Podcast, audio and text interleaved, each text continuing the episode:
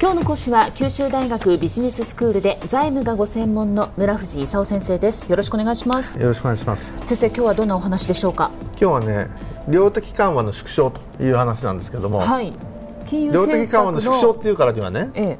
最初に量的緩和があって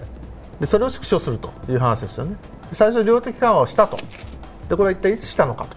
でリーマンショックの時したんですよ。その時にあの世界中の株価総額が6000兆円くらいあったものが3000兆円くらいに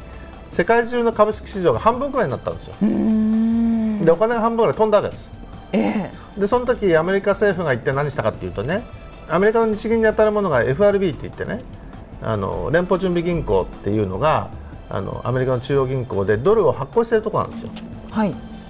それでそのリーマンショックが起きた時に株式市場が半分になりましたと。その時に FRB はお金の量を3倍にしたんです。FRB のバランスシートが3倍になったんです。彼が何したかというと世界中にドルをばらまいたんです。で世界中にお金がね山のように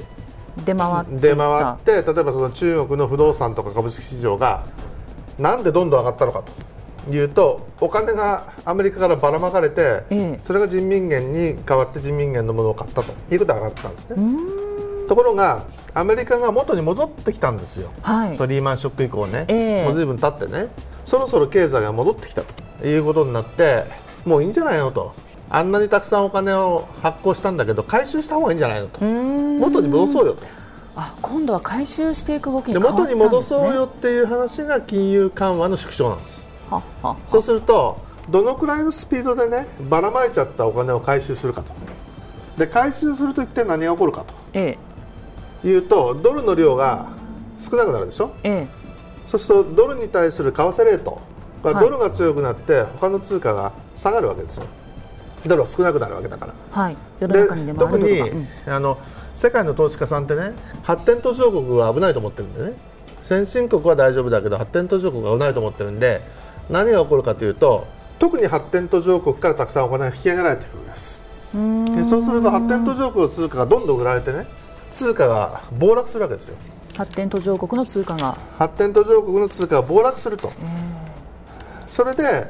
まず何が起こったかというとね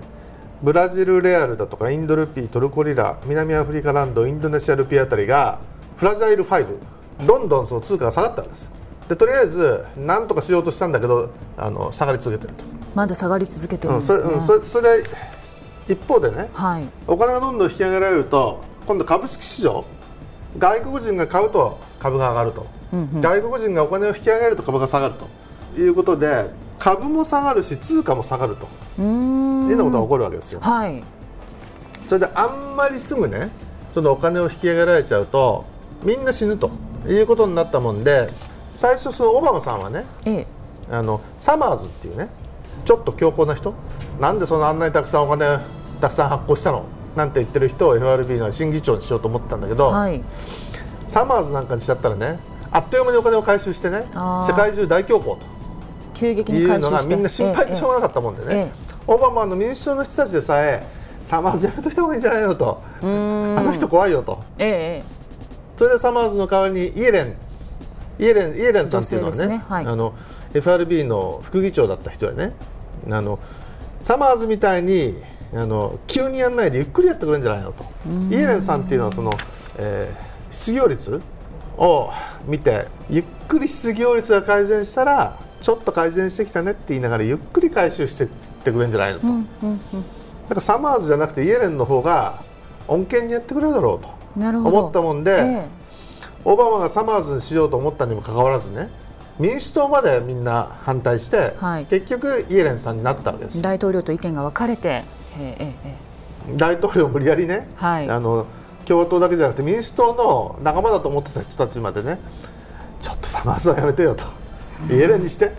ていうことでイエレンさんになりました、まあ、それが国のみんなの意見だったってことですよね、まあ、みんなの意見だったわけです。でイエレンさんもね。だけどイエレンさんが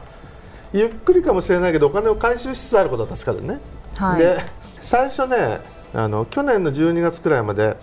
850億ドルくらいあのお金を突っ込んでたんですよ。証券を FRB が買う形で。でそれをあの100億ドル毎月減らすと。うん毎月ですか？毎月100億ドル減らすとね大体秋くらいにはもう買わなくなると。いういうことで緩和が終わるわけです。えー、でそういう意味じゃそのゆっくりにはなったんだけど今、金融緩和の縮小をしているのは間違いなくてね。そうで、そういう意味ではその株が下がって為替が下がる方向にはあると。で日本的に言うとね、まあ、日本は発展途上国じゃないから、はい、そんなにお金が逃げてるかっていうとそうでもないんだけどでもドルを減らしていって日銀は円をいっぱい釣ってますから。金融緩和してる最中なんでね。今もすり続けているんですね。今もすり続けてあのゼロ金利、はい、まあこれが2%にインフレターゲットしようとしてるんだけど、まあ、金融緩和。超金融緩和超金融緩和。をやってる最中なんでね、はい、そうすると円が下がる方向ですよ、うんうん、ドルが強くなって円が下がる方向が、あのこれからの基調として起こっていると。だそういう意味でその今世界中で一番経済関係者が注目しているのがこの話。そのアメリカが、はい、のえー、金融緩和の縮小をどのくらいの速度でやるのかと。それによっていくつかの発展途上国破綻するかもしれないと。でイエレンさんは大したことないわよと。発展途上国多少トラブルかもしれないけどアメリカには影響ないでしょう。みたいなことを言っていると。強気な発言ですね、えー、それでは先生今日のまとめをお願いします。あの、えー、リーマンショックで導入したそのアメリカの量的緩和の縮小がついに始まったと。来るべきものがついに来たと。でバーナバーナンキさんがあの自分がなって一生懸命お金をつぎ込んだわけですけども、ええ、あの去年のあの夏くらいにこれから縮小するよというようなことを言ったんだけどみんなに反対されちゃってねなかなか縮小できなかったんですけど、はい、あのまあ、今年くらいからようやく縮小が始まったと。で実際にそれを担うのはバーナンキの次のそのイエレンさんですと。いうことであの縮小がゆっくりとだけども始まりつつあると。でこれから一体どのぐらいのスピードでドルが減らされていくのかっていうのがあの、えー、みんなでウォッチしておかなきゃいけないということですね。え今日の講師は九州大学ビジネススクールで財務がご専門の村藤勲先生でした。ありがとうございました。ありがとうございました